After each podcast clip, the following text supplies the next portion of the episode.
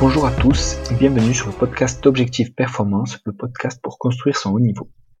Je vais interviewer des kinés du sport, prépa physique, coach ou qui amènent et accompagnent leurs athlètes au plus haut. Aujourd'hui, je discute avec Charlie Fornazier Santos. Charlie est préparateur physique et docteur en STAPS. Il a passé sa thèse au Rugby Club Toulonnais sur l'entraînement en hypoxie, l'analyse GPS et l'échocardiographie. Il travaille maintenant à l'INSEP et fait partie du projet Fulgur en vue des JO 2024 à Paris. Il s'intéresse notamment à la biomécanique du sprint et à la quantification de la charge en lien avec la fédération d'athlétisme, la fédération de rugby et les équipes de France de bobsleigh. Dans cet épisode, on parle d'entraînement en hypoxie, de sprint et d'accompagnement scientifique à la performance pour les JO 2024. Si cet épisode vous plaît, n'hésitez pas à me contacter ou à contacter directement Charlie, il se fera un plaisir de vous répondre. Je compte sur vous pour partager l'épisode au plus grand nombre et en parler à vos collègues. Bonne écoute à tous. Charlie, bonjour. Bonjour Julien. Merci à toi d'avoir accepté euh, cette demande de, discussion. Mais écoute, merci, euh, merci à toi pour l'invitation et c'est avec plaisir euh, que j'ai accepté de discuter avec toi de, ces sujets intéressants. Super. pour commencer, est-ce que tu peux nous expliquer un peu ton parcours, d'où tu viens, qu'est-ce que tu as fait et qu'est-ce que tu fais maintenant? Ouais, sans souci. Donc, je m'appelle Charlie Fornazier Santos, j'ai 28 ans. Euh, je suis originaire de, Châteauneuf-du-Pape, euh, qui est un petit village euh, réputé pour son breuvage à côté d'Avignon. Donc j'ai grandi dans le Vaucluse. j'ai toujours fait beaucoup de sport étant jeune. J'ai touché à pas mal de, disciplines différentes. Donc j'ai fait de l'athlétisme, du football, du tennis, de l'escalade, du basket, du triathlon. et ensuite j'ai commencé à encadrer très jeune, vers 16 ans, en tennis, puis en athlétisme, euh, différents euh, groupes de niveau, sachant que j'avais pas forcément le niveau pour perfer euh, et pour percer dans, dans, une discipline donnée à, haut niveau. Donc je me suis très vite orienté, après avoir fait le bac scientifique sur Avignon, vers, vers l'entraînement et une licence STAPS entraînement sportif à l'université d'Avignon. Donc voilà, j'avais déjà le, le projet, l'objectif de, de, devenir préparateur physique. Euh, je pense que ça, ça a émergé euh, dans, ma tête euh, en première terminale. Donc j'ai fait trois ans de licence à, à Avignon, STAPS entraînement sportif. En parallèle, ben, j'ai commencé des stages, on va dire, à, à, haut niveau, en étant dès la L2 en stage à l'association sportive Orange Nassau qui est un club de, de volleyball euh, sur Orange qui évoluait à l'époque en, Pro B. Et euh, Laurent Chambertin en était le l'entraîneur, le manager. Donc Laurent Chambertin, c'est euh, un personnage dans le volley qui a plus de 300 sélections en équipe de France. C'est un sacré entraîneur et un super un super homme à, connaître et à, rencontrer. Du coup, ben, j'ai passé un an de stage avec lui en L2. en parallèle, j'ai fait un stage, on va dire, de découverte au, RCT. Euh, et j'ai continué du coup en troisième année, si tu veux, à, à être sur les deux structures. Donc euh, l'association d'Orange euh, en tant que, on va dire, analyste vidéo, j'avais pris un peu, des, un peu des responsabilités, tout en continuant au RCT mes stages de licence. Par la suite, du coup, j'ai voulu me spécialiser un peu plus dans la préparation physique. donc je suis allé sur Lyon et j'ai réalisé le master STAPS préparation physique, mentale, réathlétisation, euh, qui me permettait en fait de, de faire euh, euh, mon stage en alternance. Donc le master est organisé de la sorte, une semaine de, de stage, on va dire intensive en structure, et une semaine de, de cours sur Lyon. Et ce format convenait bien, si tu veux, à, à tous les allers-retours que je pouvais faire avec Toulon et, et, euh, et, à tout ce que je pouvais euh, apprendre et découvrir sur le terrain avec le RCT. Donc j'ai fait deux ans comme ça, en prépa physique. Donc et à cette période, du coup, tu étais euh, plus avec le volet, tu étais déjà plus qu'avec le RCT. Ouais, voilà, ben en fait, Laurent Chambertin avait, avait arrêté sa collaboration avec le volet. Du coup, ben, j'avais jamais noué des liens avec, avec lui et j'avais pas, pas trouvé, tu vois, enfin, bon de continuer à Orange sans Laurent Chambertin. Donc, euh, je m'étais focalisé uniquement sur le RCT et au final, ça convenait bien puisque c'était le moment où je devais un peu choisir, si tu veux, euh, euh enfin, quelle destination euh, suivre en priorité pour m'investir davantage soit en rugby, soit en volley. Et au final, tu vois, c'est assez bien tombé à ce moment-là. Donc voilà, j'ai fait deux ans de stage en master à, Toulon. Et suite à ça, ben, j'ai enchaîné avec une thèse, un doctorat en STAPS. Donc c'était ça en, 2000, en 2015 jusqu'en 2018. doctorat que j'ai réalisé au sein du RCT sous convention CIFRE, donc une, thèse industrielle de, de formation par la recherche en partenariat avec Avignon, et avec l'Université de Lausanne. D'accord. Et est-ce que tu peux nous expliquer un peu ce que c'est une thèse CIFRE euh, Ouais, alors une thèse CIFRE, c'est euh, une thèse que tu réalises non pas uniquement à l'université, euh, mais avec un partenaire économique. Donc un partenaire économique, ça peut être une entreprise, une association, enfin une autre, une autre entité. donc tu es salarié de, l'entité comme un salarié, on va dire, classique. mais tu as des missions de recherche et développement euh, à réaliser. Donc euh, ces missions-là, en fait, elles étaient en lien avec la préparation physique, dans mon cas, et avec l'optimisation de la performance des joueurs du RCT, de l'effectif professionnel.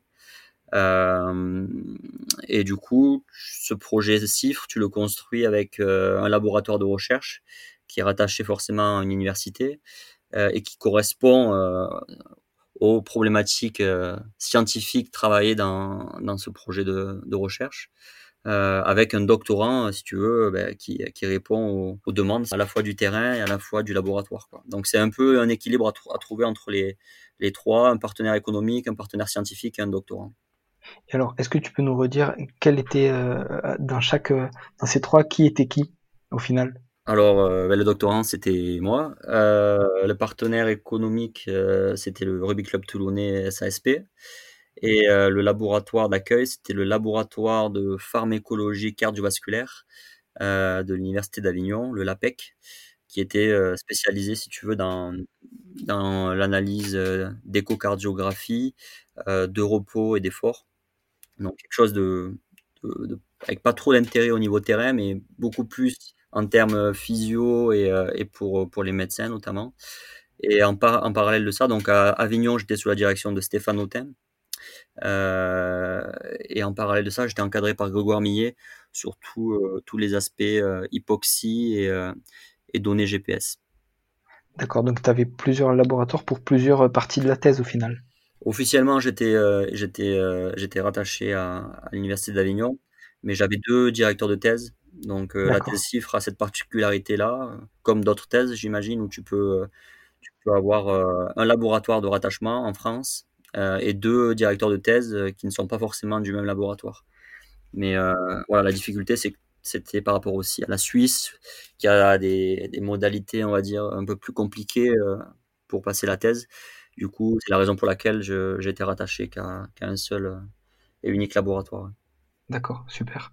Et hum, du coup, est-ce que tu peux nous dire en quoi consistait plus précisément ta thèse?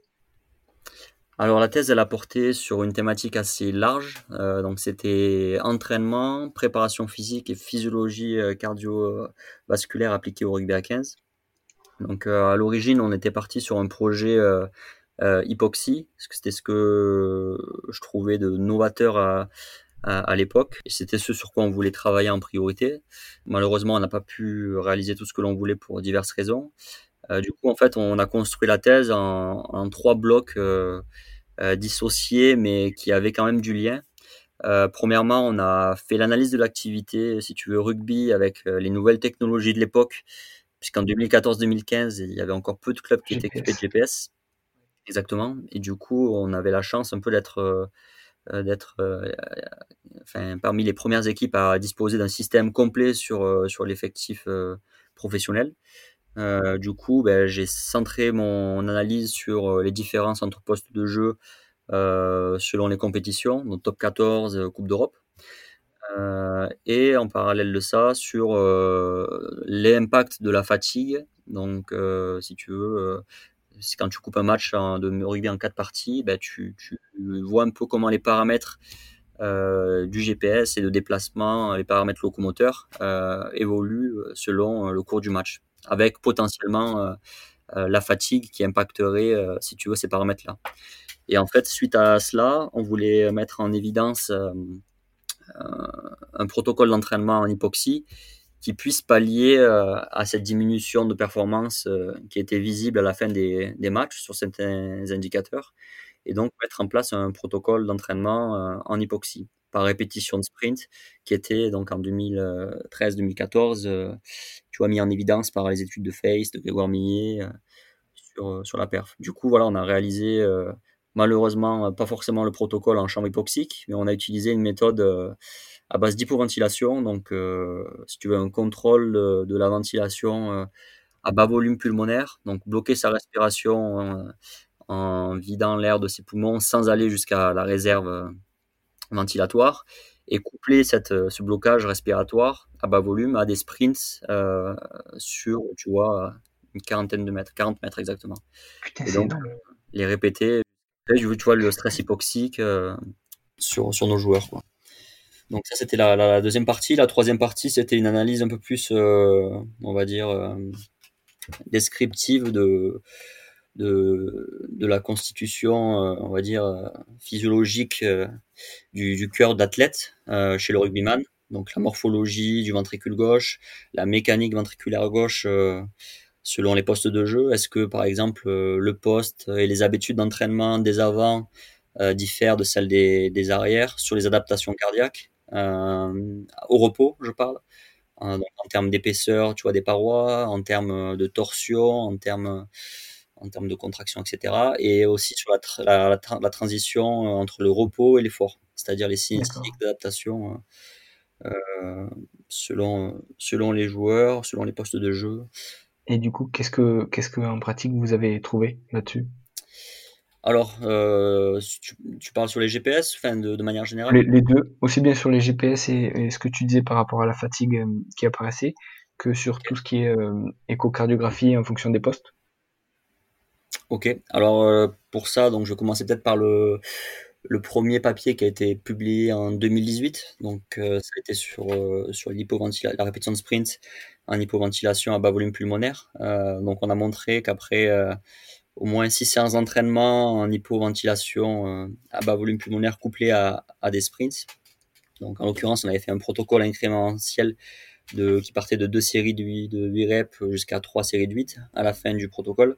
On avait, euh, si tu veux, une, une augmentation du nombre de sprints euh, sur un test RSA de 40 mètres jusqu'à épuisement, euh, qui, était, qui était significativement plus importante dans le groupe hypo, hypoventilation par rapport au groupe qui s'entraînait en respiration classique. Donc, en gros, ça, ça a permis de de montrer avec une population de, de rugbyman euh, de, bon niveau que ce protocole-là était efficace pour euh, repousser l'apparition de fatigue sur des sprints répétés de 40 mètres. Donc c'est des sprints de 40 mètres, ça reste pas forcément des situations que l'on retrouve euh, de manière régulière dans, sur un match de rugby. Donc il faudrait essayer d'être encore, plus précis sur, les efforts à haute intensité pour voir ce que cela donne vraiment sur des situations qui s'en rapprochent. Mais voilà, la, le résultat majeur, c'était une, amélioration significative du, nombre de sprints répétés. Euh, pour le, les études sur le, GPS, donc euh, la, première, donc comparer si tu veux l'effet du top 14 versus euh, enfin, l'effet de la compétition top 14 versus Coupe d'Europe sur les déplacements en haute intensité. Est-ce que la compétition jouait un rôle majeur sur ces déplacements? Et en l'occurrence, on s'est aperçu que voilà, en Coupe d'Europe, on avait des demandes qui étaient plus importantes sur la sur, euh, sur la, la répétition d'efforts à haute intensité, le RHIE, sur, euh, sur, sur euh, le nombre d'accélération, sur, sur les distances à haute intensité, sur certains postes. donc ça, ça permettait tu vois, d'affiner un peu plus les, les, les demandes relatives à, à, la, à, la, compétition et au poste de jeu. Ouais, et c'est sur quel poste alors? Euh, donc c'est sur essentiellement sur sur les postes avant D'accord. Euh, en fait, il y, a, il y a tellement de résultats que c'est c'est assez difficile de te détailler tous les résultats rapidement, mais ouais, grosso modo, c'est sur les avants euh, que tu as des, des, différences qui ressortent euh, de manière intéressante sur les paramètres de haute intensité. D'accord. Après, il y a des tendances qui, qui, sont, qui sont similaires sur, sur la plupart des postes. Et sur la mmh. fatigue, de la même manière, on a des, on a des avants qui sont, qui sont impactés beaucoup plus que, que pourraient l'être, par exemple, les, les trois quarts. Donc on, émet plusieurs hypothèses. Hein. Il n'y a pas que la fatigue qui, qui entre en jeu. mais ça pourrait être aussi des, des, raisons plus stratégiques, tactiques, etc., qui pourraient influencer ces paramètres-là. Mais, la fatigue voilà, fait partie des hypothèses mises en évidence pour, expliquer la diminution de ces valeurs à haute intensité. D'accord. Et donc si je résume, en gros, les, les avants en Coupe d'Europe euh, auraient plus de fatigue que les trois quarts en Coupe d'Europe, et les avants en Coupe d'Europe auraient plus de fatigue euh, que en top 14. C'est ça? Non, non, alors là, c'est, je t'ai fait un gap des deux, mais c'est vrai que là, si on a dissocié euh, les deux études, donc il y avait une étude qui comparait euh, vraiment Coupe d'Europe versus top 14, sans prendre en compte la fatigue, juste les, les demandes de la compétition.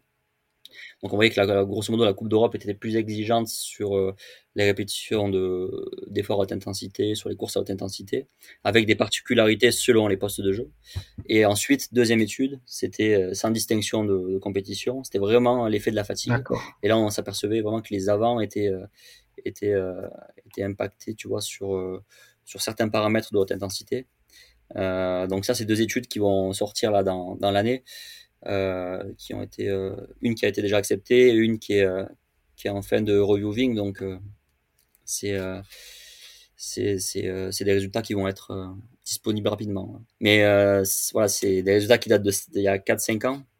C'est ouf, là, ouais. Et qui malheureusement, tu vois, avec tout ce qui, avec le travail de recherche, le travail de thèse, le travail de terrain, on, on mis tout ce temps-là pour, pour être publié. Quoi c'est dommage parce que en mettant ça en pratique, euh, on va dire dans ta, ta, phase de prépa physique ou d'entraînement, vu les résultats que tu donnes, ça pourrait être intéressant pour tout le monde au final. Ouais, après, euh, enfin, avant que ça soit, avant que ça soit, tu vois, en phase d'écriture, on avait les résultats, si tu veux, en cours de, en cours de saison, on avait les feedbacks en direct, on savait ce qui se passait. Mais euh, le processus, c'est en recherche, est assez long pour la publication scientifique.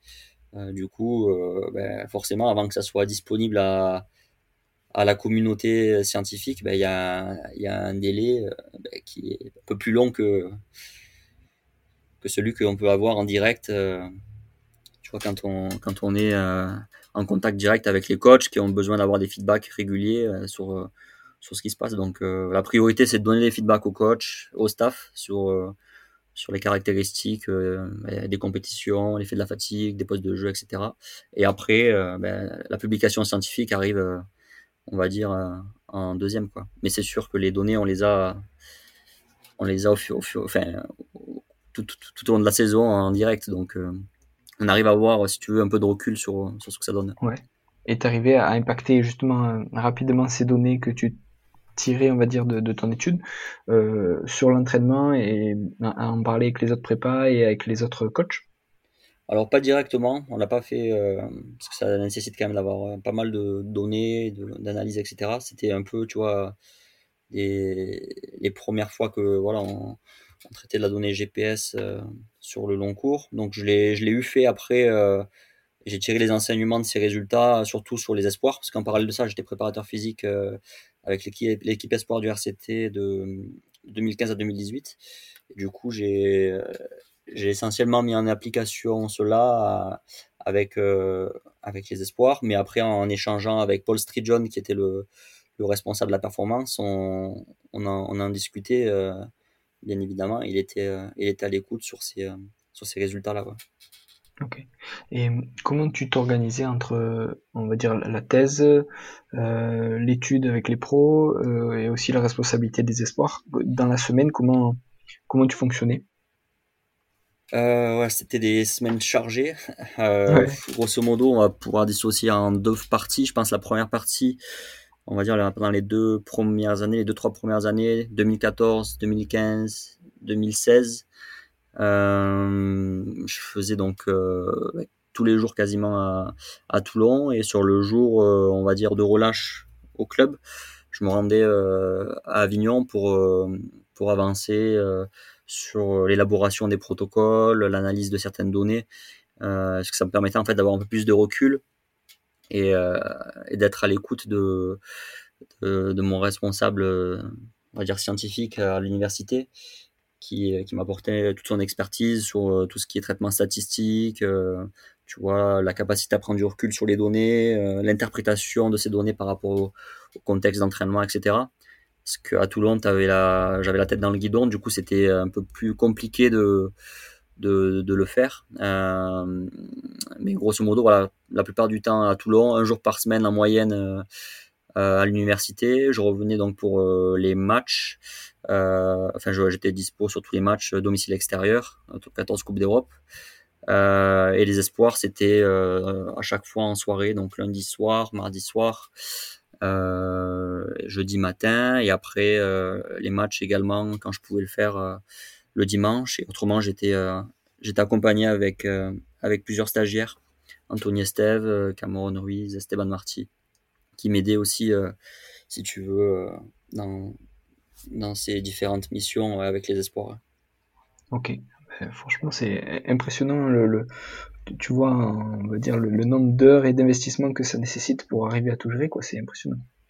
Ouais, bah, ça a été assez difficile, surtout euh, sur la fin de thèse justement, où la dernière année, bah, j'ai dû, euh, j'avais pris du retard sur ma thèse et euh, sur la rédaction, mais comme je te disais, scientifique qui prend du temps et qui nécessite, si tu veux, bah, d'être, d'être fait de toute la littérature scientifique, donc d'être euh, d'avoir pris du temps pour lire beaucoup d'articles ce que je faisais régulièrement mais euh, il faut être au, calme si tu veux dans un environnement où tu peux croiser les infos etc donc je le faisais à Toulon en fil rouge. Mais c'est vrai qu'à la fin j'avais vraiment besoin d'être sur la dernière année à la fac et j'avais coupé ma semaine en deux carrément où je faisais lundi mardi à Toulon et après mercredi jeudi vendredi à l'université pour pour écrire les articles la thèse et essayer de finir au plus vite euh, ben, cette, cette, mission. Quoi. Parce que c'est un contrat de 36 mois, du coup, ben, tu es un peu pris par, par le temps. Et euh, tu te dois de, de, finir la mission. Euh, dans les temps. Dans les temps, ouais. Ok. Et hum, du coup, après ça, maintenant, tu bosses donc à l'INSEP et sur le projet Fulgur. Donc, si je me trompe pas, tu bosses sur la biomécanique du sprint et la charge d'entraînement. Euh, donc tu bosses avec plusieurs fédés, la fédé d'athlé, la fédé de rugby, mais euh, plutôt sur le versant 7 euh, et la fédé de bobsleigh. concrètement, alors comment ça s'est passé entre la fin de ta thèse et l'arrivée à l'INSEP? Et après, alors en quoi consiste ton boulot maintenant? Alors après ma thèse, donc je l'ai soutenue le 20 décembre 2018.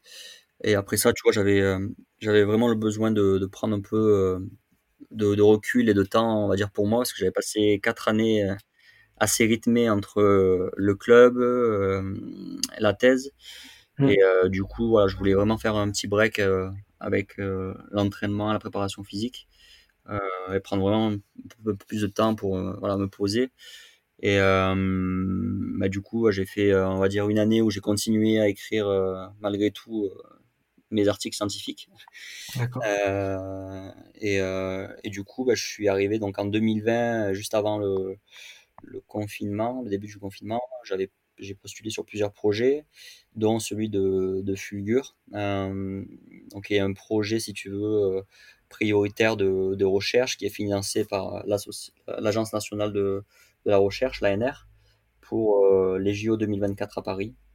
Euh, afin, si tu veux, de, de maximiser euh, les, les, chances de réussite de, de tous les athlètes euh, olympiques, en tout cas les, les athlètes impliqués dans, dans, le projet via leur fédération. Donc j'ai été retenu, je crois de mémoire, en mai, après avoir fait les auditions. Et donc j'ai commencé mes nouvelles missions à partir du 1er juillet avec Fulgur. Donc Fulgur, c'est le thème global, c'est vers une planification individualisée de la charge d'entraînement euh, qui est adaptée aux propriétés musculaires pour réduire l'incidence des blessures en sprint. Donc c'est assez long, ça a trois objectifs scientifiques. Donc premièrement, c'est prévenir le risque de blessure par une approche individualisée. Deuxièmement, c'est optimiser la propulsion en sprint.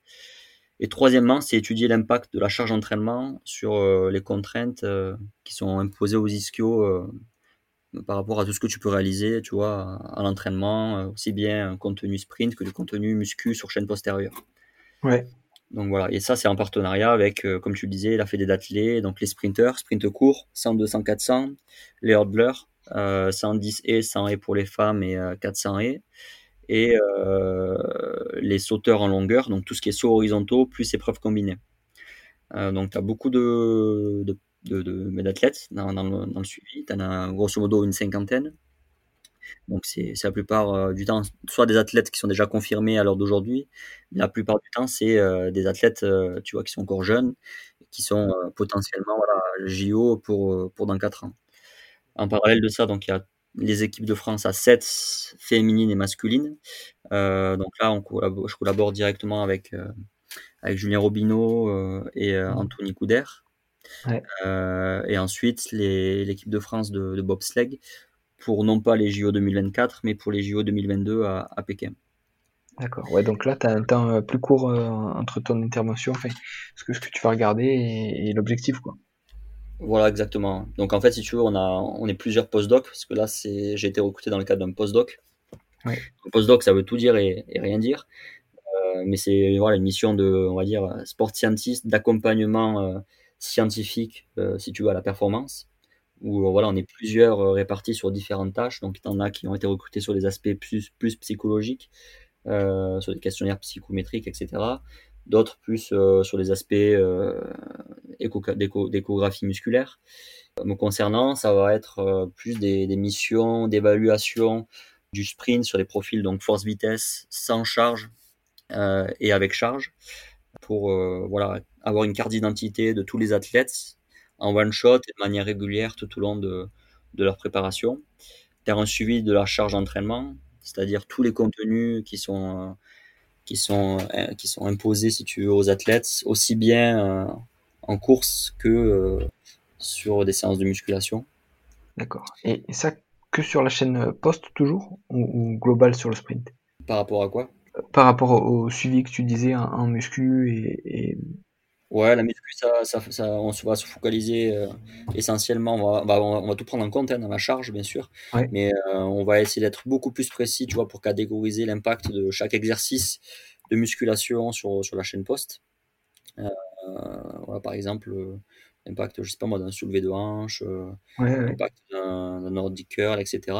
Donc le catégoriser et voilà, quantifier tout cela en termes en termes de, de, de réponse un petit peu et de charge mécanique euh, au cours du temps et, mettre en lien avec euh, tous les autres aspects, essayer d'avoir une vision un peu holistique de, de, ce qui se passe au niveau, au niveau de l'athlète.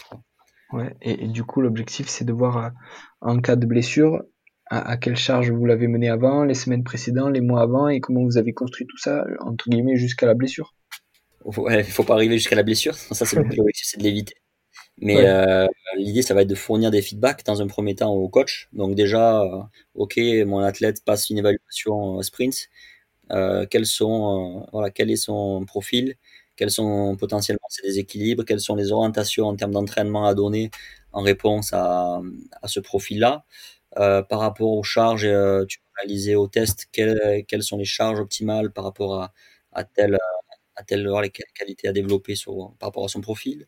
Euh, et puis sur le suivi de la charge, ça va être donner aussi des feedbacks réguliers, euh, si tu veux, aux, différents coachs et staff de l'athlète, pour voir, euh, si tu veux, les différentes réponses quantifiées par rapport au contenu proposé au cours du temps.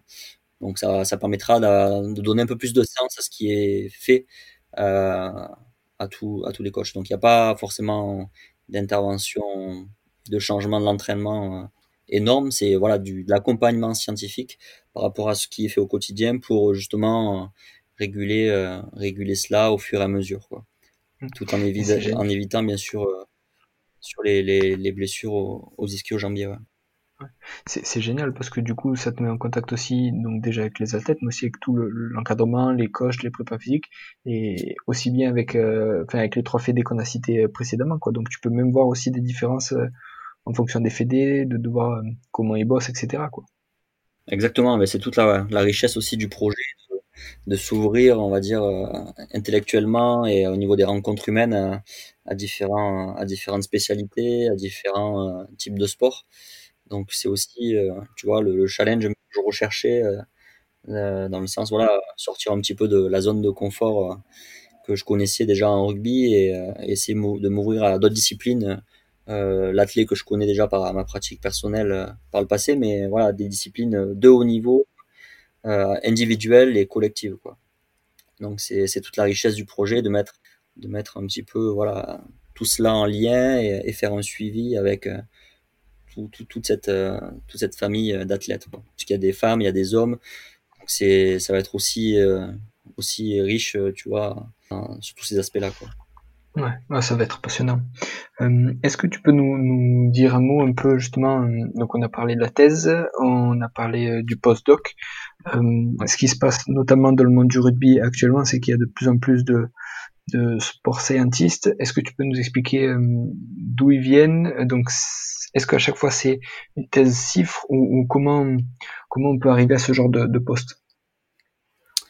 Euh, ouais, c'est une bonne question. Alors, euh, ben, il y en a de plus en plus euh, actuellement. Donc déjà, dans les thèses chiffres, il y en a, je pense, dans, presque dans la moitié des clubs top 14 à l'heure actuelle.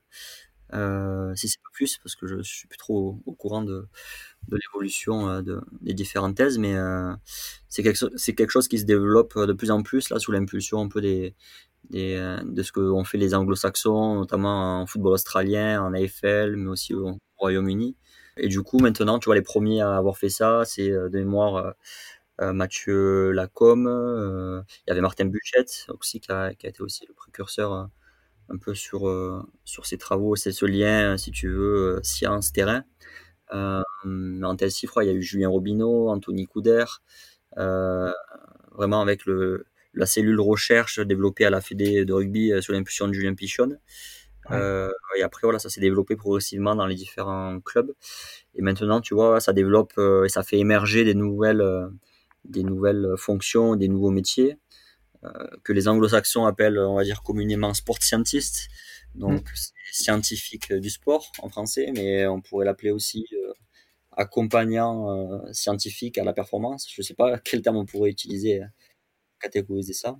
Et oui, la plupart du temps, c'est ce sont des docteurs, donc euh, des personnes titulaires d'un doctorat qui, euh, qui ont cette, euh, si tu veux, cette expérience de thèse qui, donc, au-delà du diplôme, ça t'apporte plein de...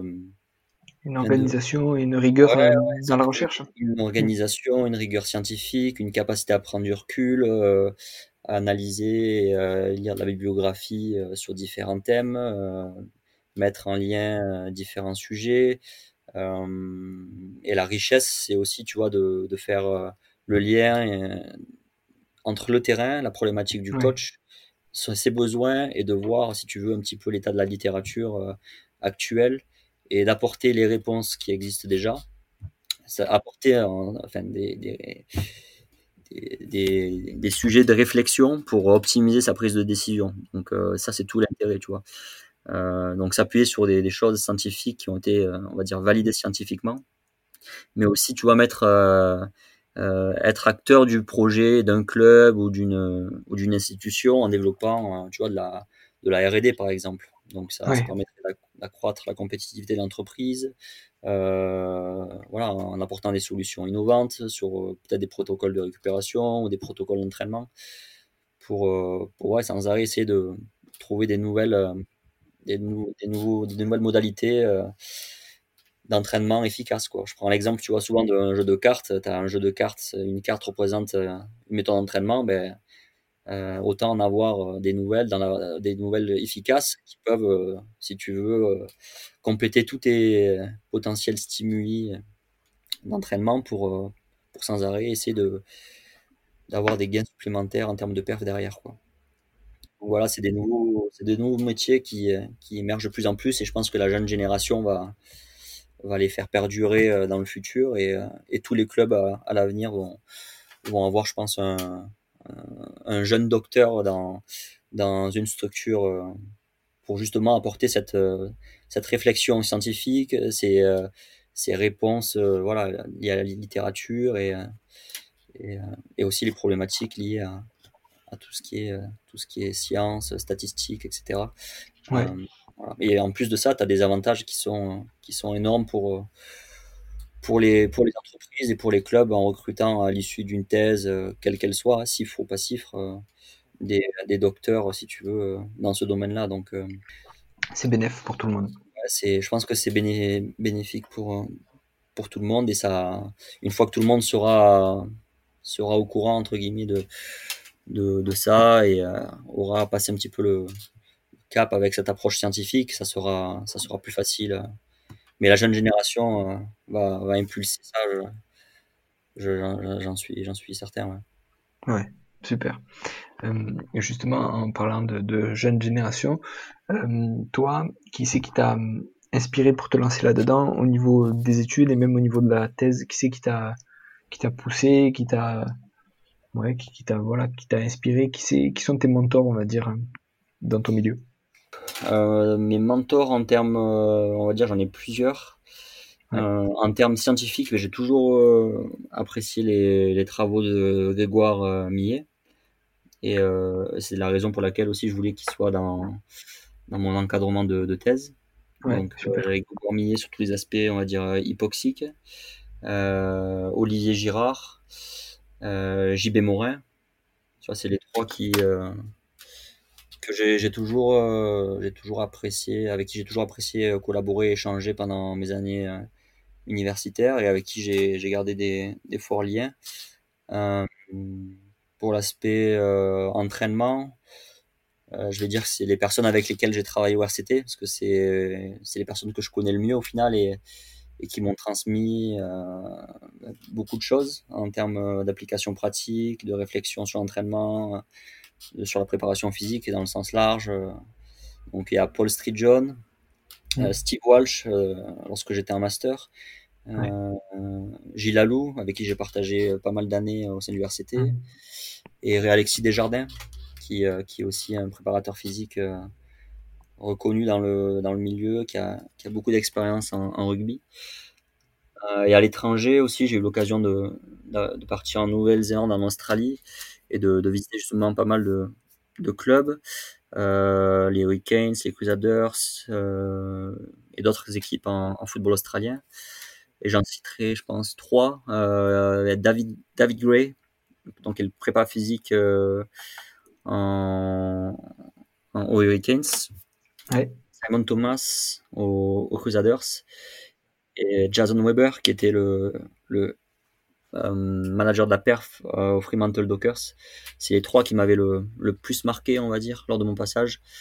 Et euh, avec qui j'avais pu vraiment bien échanger sur tout ce qui est prépa physique, management de la performance, parce que c'est vraiment beaucoup de management. Et c'est vraiment ces trois-là qui m'avaient marqué. Et après, là, en y ouais, dans ma jeunesse, ouais, j'aimais beaucoup le parcours de Martin Buchette et de Grégory Dupont, qui étaient les deux un peu précurseurs à faire le lien, euh, tu vois, science et terrain.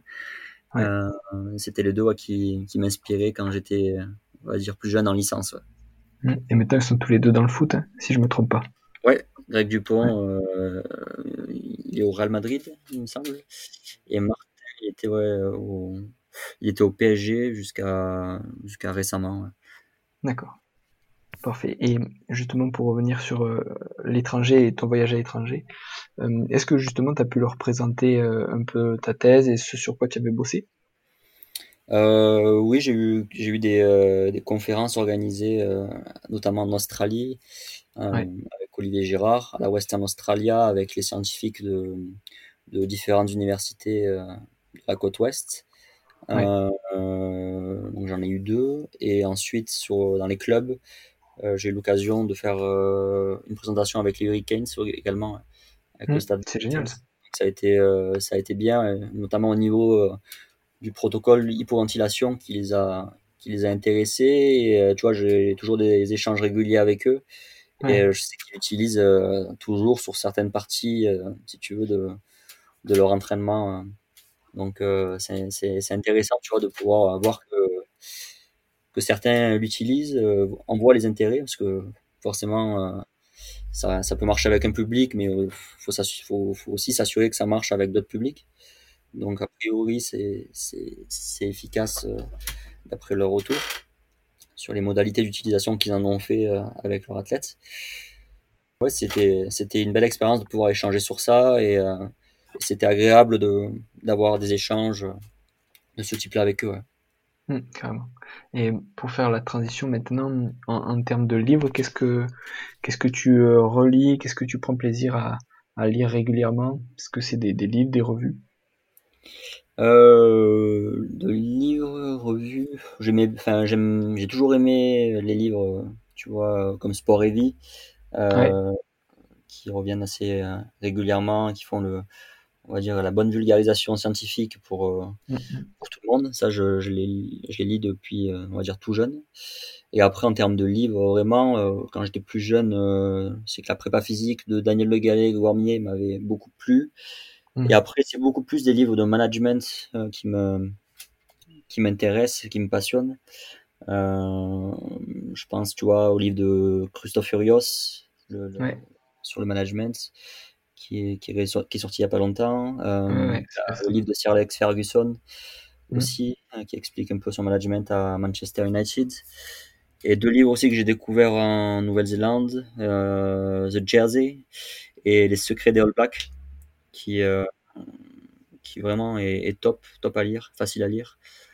Voilà, et après c'est aussi des autobiographies de, de champions, donc euh, Raphaël Nadal, Kylian Jornet, Johnny Wilkinson. Euh, pour côtoyer, c'est voilà, c'est ça te apprend beaucoup, beaucoup aussi de leur façon de vivre le sport de haut niveau, la façon de s'entraîner, euh, leur perfectionnisme, etc. C'est quelque chose de très inspirant et, qui, te, qui te donne pas mal de réflexions sur, sur tout ce que l'entraînement nécessite de, mettre en place. Quoi. Mm, mm. Pour euh, terminer, est-ce qu'il y a un endroit, un réseau social sur lequel tu es plus actif et où on peut te contacter si on a des questions? Euh, Oui, par Twitter. Euh, je suis sur Twitter, sur LinkedIn ou après par mail. Donc, euh, mon mail, c'est charlie.fournazier, f o r n a s u r santos s n t o s hotmail.fr. Donc, c'est les principaux euh, moyens de communication. Parfait. Charlie, est-ce que tu veux rajouter quelque chose? Bah, Écoute, merci à toi pour, euh, pour cet échange. N'hésitez pas si, si vous avez des, des questions pour d'éventuels échanges sur sur la thèse ou sur, euh, sur l'accompagnement scientifique ou sur d'autres d'autres expériences, ça sera avec plaisir. Ouais, eh ben, merci beaucoup à toi parce que justement, il y, a plein de choses euh, intéressantes que tu nous as expliquées là et je pense que ça va servir à, pas mal de monde. Donc merci d'avoir pris du temps pour répondre à mes questions, en tout cas Charlie, c'est cool. Avec plaisir Julien, je te remercie. Et à très bientôt j'espère. À bientôt. Ciao ciao. Salut. Voilà, j'espère que vous êtes régalés. Si cet épisode vous a plu, n'hésitez pas à mettre 5 étoiles sur Apple Podcast et à le partager. Vous pouvez aussi me contacter directement pour me faire un retour. Si vous voulez que j'interviewe certaines personnes en particulier, dites-le moi. À très bientôt pour un nouvel épisode.